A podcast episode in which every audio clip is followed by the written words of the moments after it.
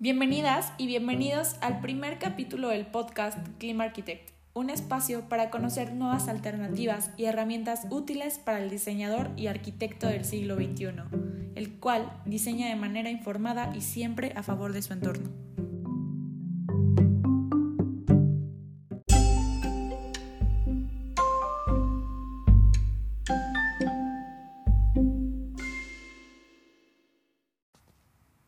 Cada día son más los retos que enfrentamos como diseñadores y por lo tanto más responsabilidades con nuestra comunidad. Es por eso que en este capítulo te simplificaremos en menos de 30 minutos todo lo que deberías saber sobre la estrategia más prometedora de la bioclimática, el diseño paramétrico. ¿Y quién mejor para platicarnos del tema que el doctor Edwin González Mesa, miembro del Sistema Nacional de Investigadores y profesor de tiempo completo en en la Universidad de las Américas Puebla, con una maestría en tecnología de la arquitectura en la Benemérita Universidad Autónoma de Puebla y con un doctorado en construcción y tecnologías arquitectónicas en la Universidad Politécnica de Madrid. Bienvenida, arquitecto. Muy buenas tardes, muchas gracias a todos. Buenas tardes. Buenas tardes. Actualmente, aún en pleno 2020, el 39% de los daños al planeta provienen de la industria de la construcción, así como un tercio de las emisiones de dióxido de carbono también provienen de esta industria. Desde el momento en el que fabricamos los materiales hasta qué tan sostenible es un edificio. Y sabemos bien que para realizar un proyecto exitoso, el confort sostenibilidad, estética y el presupuesto son variables indispensables a considerar. Partiendo del supuesto que el diseño paramétrico es proyectar considerando todas las variables posibles, arquitecto, ¿usted qué nos podría decir? Eh, ¿Cómo se, se relacionaría la estrategia del diseño paramétrico con el cambio climático?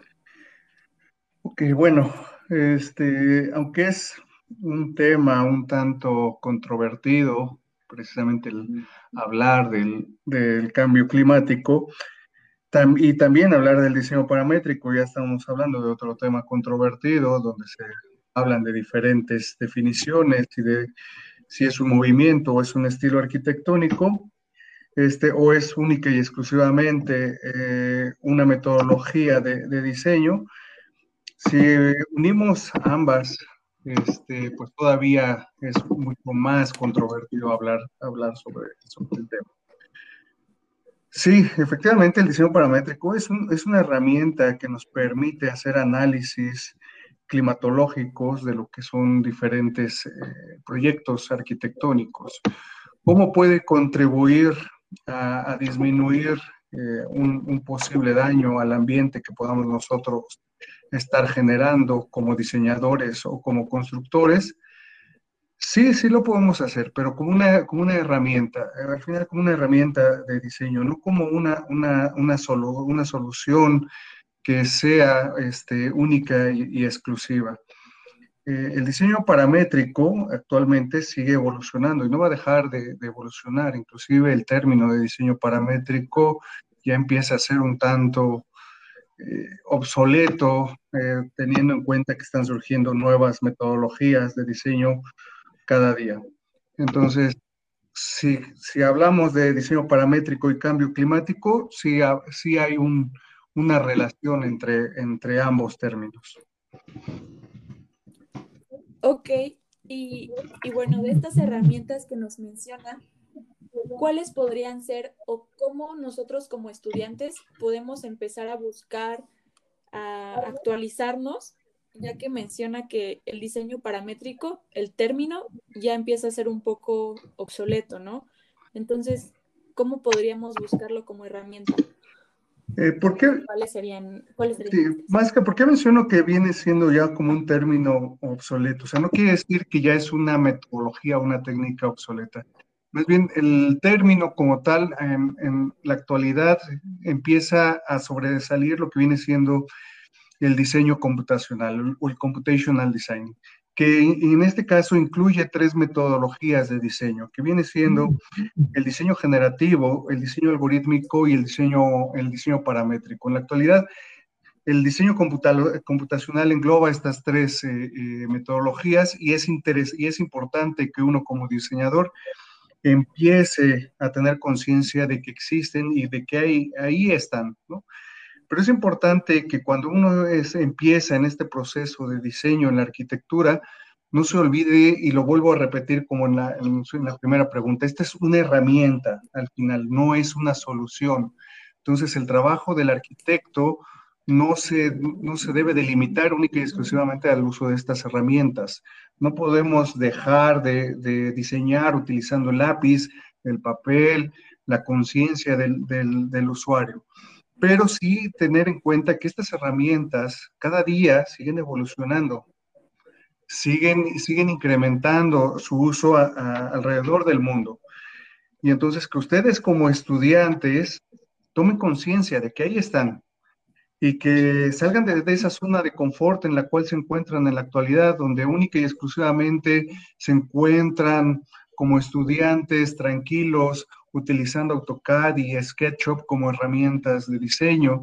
Y por ahí alguno que otro arriesgado ya utiliza el BIM, que es una buena herramienta también para, para, para el, diseño de proyectos arquitectónicos y algunos, algunas otras herramientas mucho más potentes de modelado 3D, a diferencia de SketchUp, como puede ser Maya, como puede ser 3D Studio o como puede ser el mismo Rhinoceros. Entonces, primero es salir de esa zona de confort, ya no salir de esa zona de confort de estas plataformas digitales, que lo único creo yo les hace un poquito daño a, a, ustedes, ya que única y exclusivamente guardan información en su computadora en lugar de explotar este, las herramientas digitales que en la actualidad que, que nos dan el diseño computacional, como puede ser este, Rhinoceros con Grasshopper o Revit con, con Dynamo, y ya sin decir otras muchas que están surgiendo de manera independiente a estas plataformas comerciales. Ok, muy, muy bien. Y como estudiante me interesa, por ejemplo, qué tan difícil es aprender estas, estas nuevas tecnologías y formas de, de proyectar computacionales. Pues de entrada sí es muy difícil, ¿ok? No es nada fácil, porque primero, este, yo como experiencia se las puedo decir, yo eh, cuando era estudiante, a mí me tocó ese cambio este, generacional de lo que viene siendo el, el dibujo de, con, por medio de estilógrafos, grafos y demás, al estudio, al, diseño por medio de plataformas digitales, como en ese momento era AutoCAD. Y en su momento costó un poquito de trabajo, primero este, que los profesores entendieran que teníamos también que aprender este tipo de, de, de plataformas, pero que no nos olvidábamos de, de, lápiz, que seguíamos diseñando, diseñando por medio de, un, una hoja de papel y un lápiz de, por medio. Pero eh, a ustedes les está, les está tocando todavía una, un cambio mucho más, mucho más radical, porque no solamente es dibujar una línea, no solamente es diseñar una línea, sino es codificarla.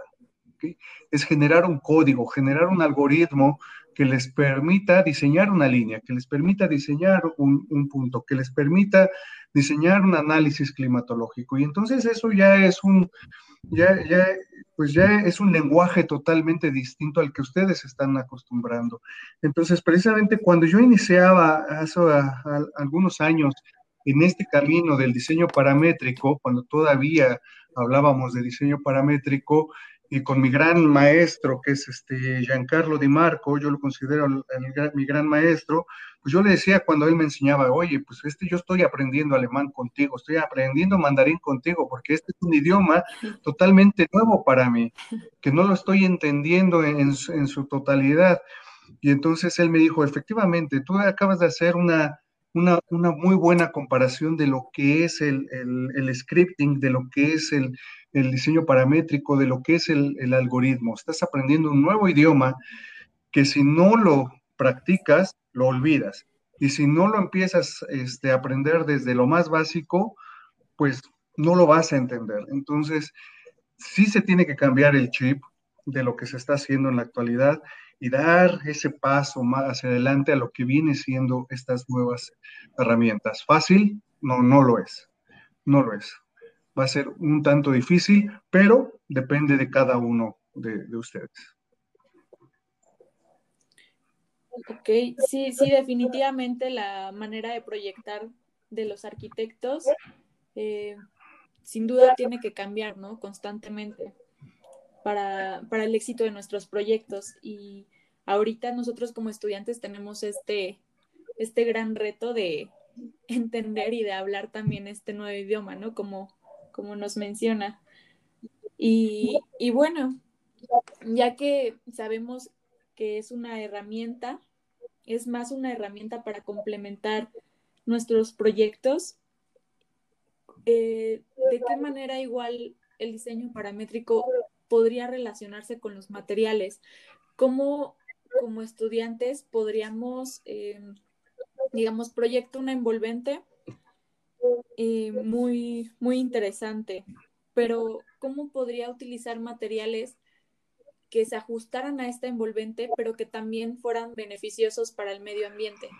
Ok, bueno, antes que nada, cuando, nos, cuando en la actualidad, cuando uno intenta ya proyectar por medio del diseño computacional un envolvente, un edificio, una estructura, eh, cualquier este, elemento arquitectónico dentro de un proyecto, en la actualidad ya se requiere de un, de, un equipo interdisciplinario. No es un trabajo exclusivo de, de un arquitecto. Ya no podemos decir que este, como antes, ¿no? Que toda una iglesia, cuando hablábamos del barroco, toda era diseñada por un, por un equipo de constructores única y exclusivamente. En la actualidad ya no es así, ya no es, ya no es necesario, ya no es, no, no es necesario, ya no es exclusivo de un arquitecto o de un ingeniero civil el diseñar un, proyecto. Y entonces, cuando hablamos de, de una envolvente, ya podemos hablar que se, de, un, eh, de, un, equipo interdisciplinario que puede incluir ingenieros en sistemas, ingenieros químicos, biólogos, este, mecatrónicos, etcétera. Y entonces, cuando hablamos de todo un equipo interdisciplinario, el mejor ejemplo es lo que realiza precisamente la, eh, arquitecta Neri Oxman en el MIT, ¿no? Donde tiene precisamente todo equipo interdisciplinario para desarrollar todo este tipo de proyectos, ¿no?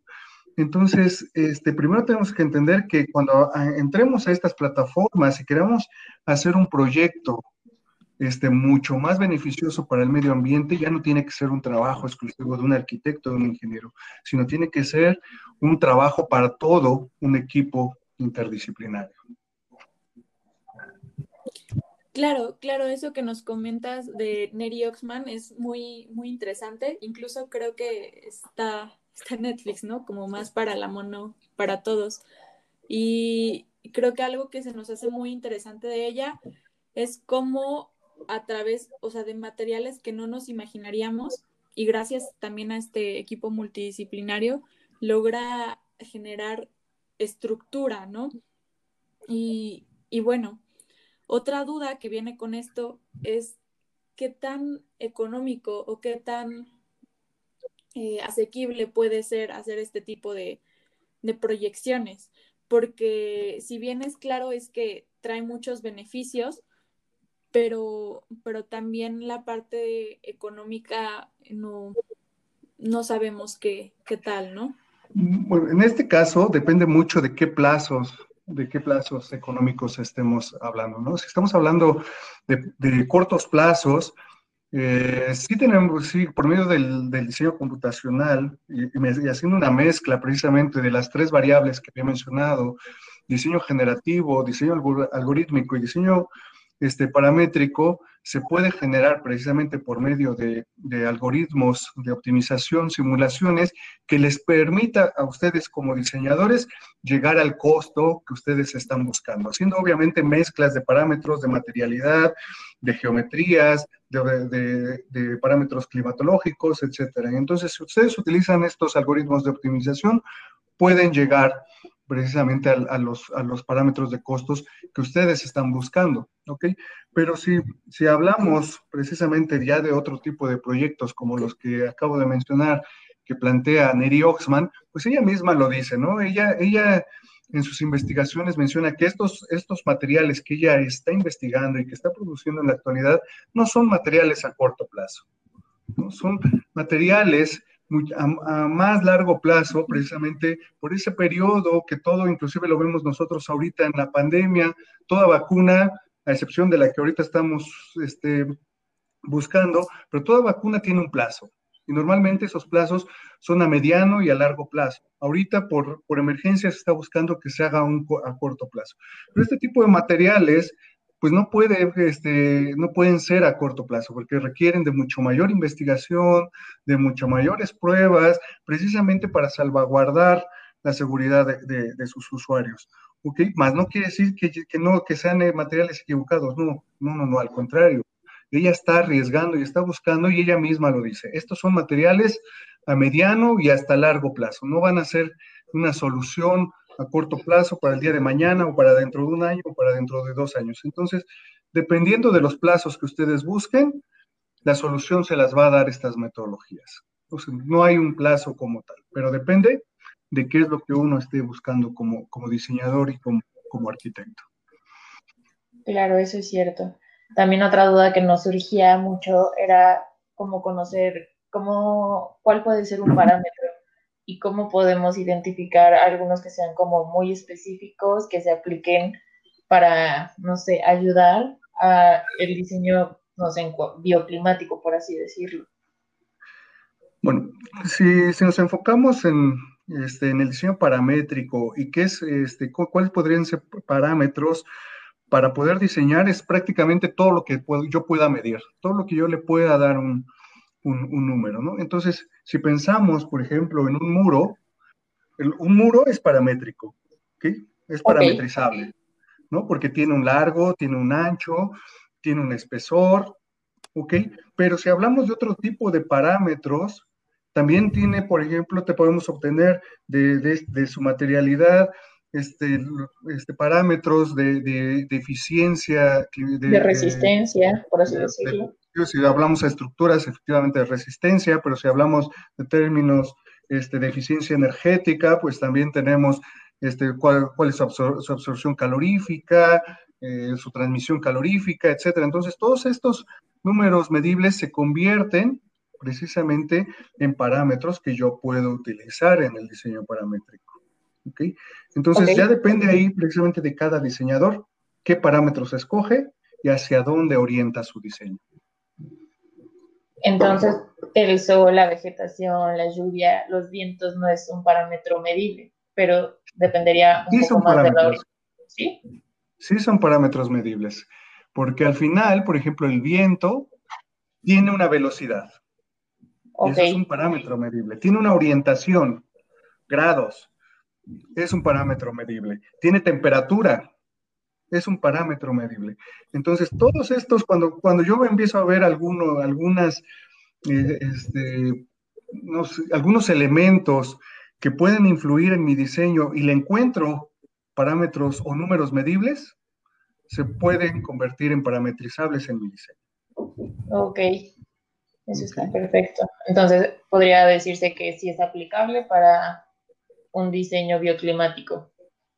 Sí, efectivamente, inclusive este, Rhinoceros en conjunto con Grasshopper o el mismo Dynamo de Revit tienen complementos gratuitos, obviamente hay que pagar las licencias de estos softwares, pero los complementos gratuitos como Ladybug Tools les permite analizar todos estos parámetros climatológicos, como puede ser viento, como puede ser lluvia, como puede ser temperatura, como puede ser radiación, eh, etcétera. Entonces, y todas estas herramientas este, que, en algunos casos son gratuitas, en la mayoría les permiten hacer proyectos mucho más eficientes.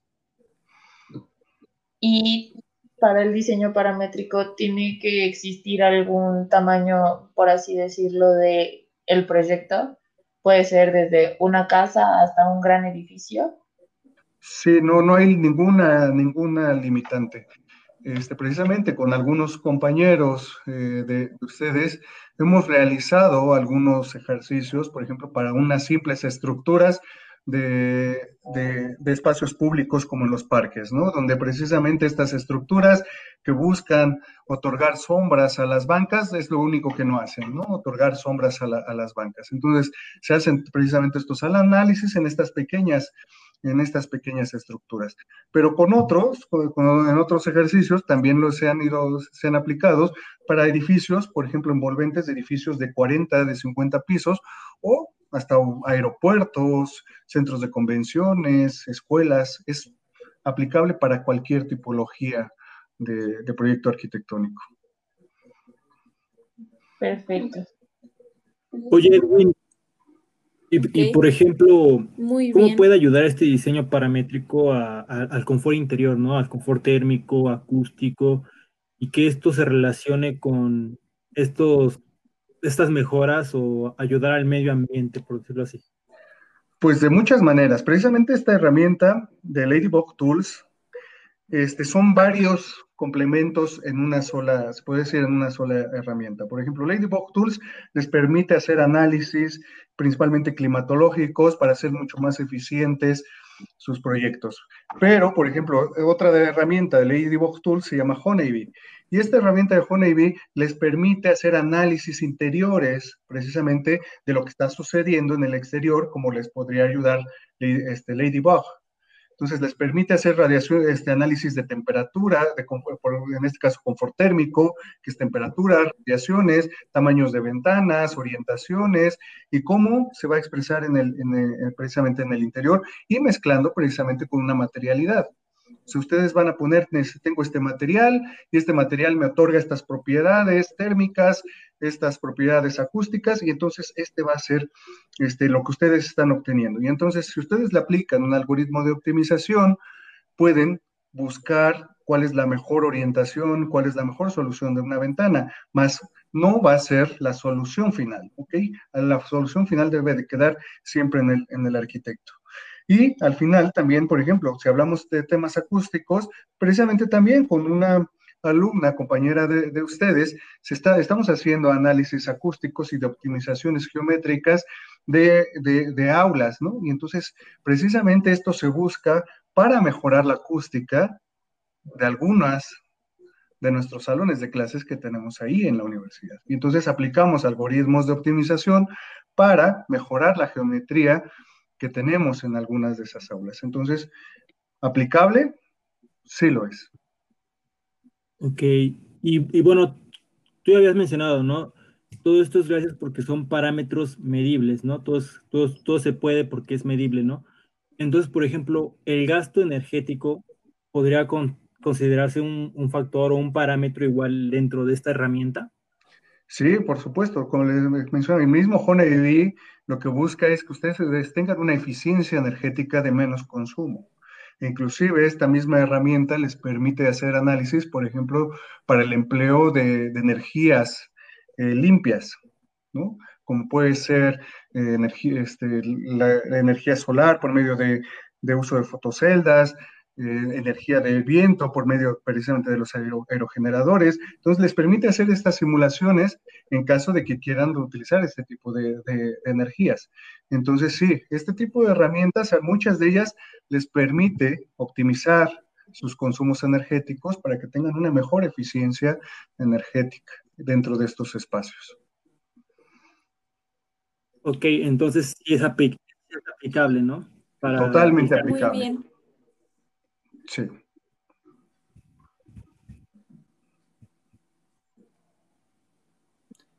Bueno, ahora ya para, ya casi para terminar, nos gustaría que nos hablaras un poco de tus opiniones de las aportaciones de Zaha Hadid al, mundo de la arquitectura y del diseño. Bueno, al final, eh, al diseño computacional, más que Zaha, es, el, es Patrick Schumacher. ¿no? Sí. Hadid, como tal, ella impone sí, un, estilo, impone geometrías, impone, impone eh, proyectos. Pero la persona que realmente solucionaba estos, eh, estos proyectos de cómo se construían y, cómo iban a ser eficientes era Patrick Schumacher. ¿okay? O sea, no, no aclaro, ¿okay? no es quitarle este mérito a Saja. No, Saja tiene un mérito impresionante en, dentro de la arquitectura y dentro de la historia de la arquitectura. Pero si hablamos del término diseño computacional, realmente es, es Patrick Schumacher, porque realmente él realmente se le considera el padre del parametricismo, el que, el que planta la primera semilla y de ahí surge y explota lo que, lo que estamos viviendo ahora. Entonces, Patrick Schumacher es el gran padre y es el que nos guía y bueno, él siempre será un personaje muy controvertido dentro de este, de este ámbito del diseño computacional y en su caso del diseño paramétrico, que él mismo es el que crea este término del parametricismo.